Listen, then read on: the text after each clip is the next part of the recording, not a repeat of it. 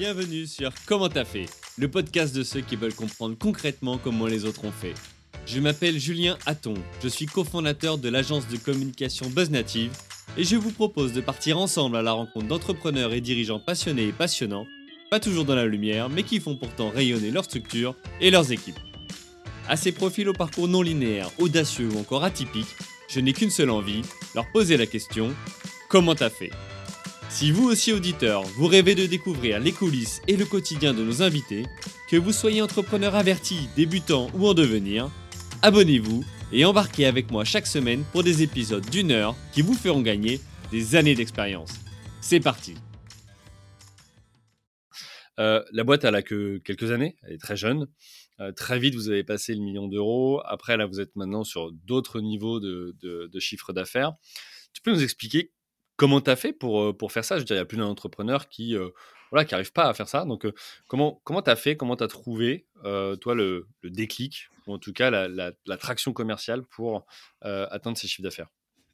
Bah, Je pense qu'au début, c'est. Enfin, bon, évidemment, c'est ce qui a permis de progresser vite au début, c'est un peu mon biais vers l'action, ça qui était lourd.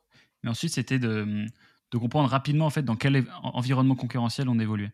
Donc, à plusieurs égards. La première chose, c'est que ça te permet de trouver une différenciation, donc un positionnement qui va un peu te, te séparer, parce que tu vas avoir une croissance exponentielle sur un marché sur lequel il y a beaucoup d'acteurs. C'est impossible si tu ne trouves pas une façon de te différencier, mais une grosse façon de te différencier. Hmm. En fait, ta, ta différence aussi, elle évolue selon les années. Nous, au tout début, c'était le fait d'être juste un expert Facebook Ads. Il n'y en avait pas sur le marché. En fait, c'était des, des gens qui faisaient tout.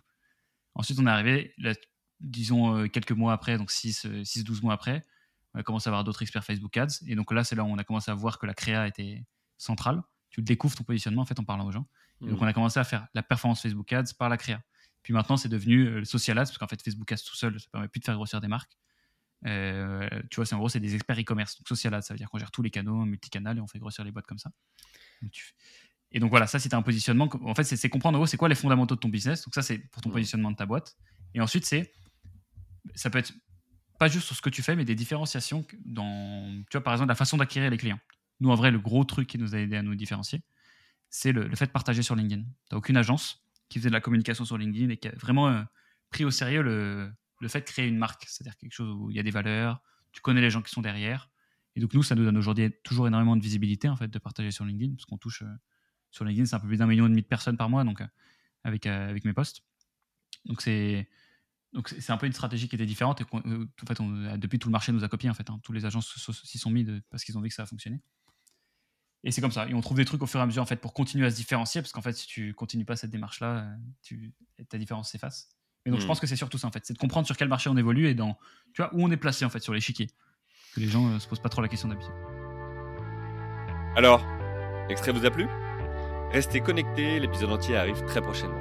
Pour en être informé, abonnez-vous au podcast Comment t'as fait sur Apple Podcast, Deezer, Spotify ou toutes les autres plateformes d'écoute. Rendez-vous sur commenttafait.fr pour vous inscrire à la newsletter. Salut les amis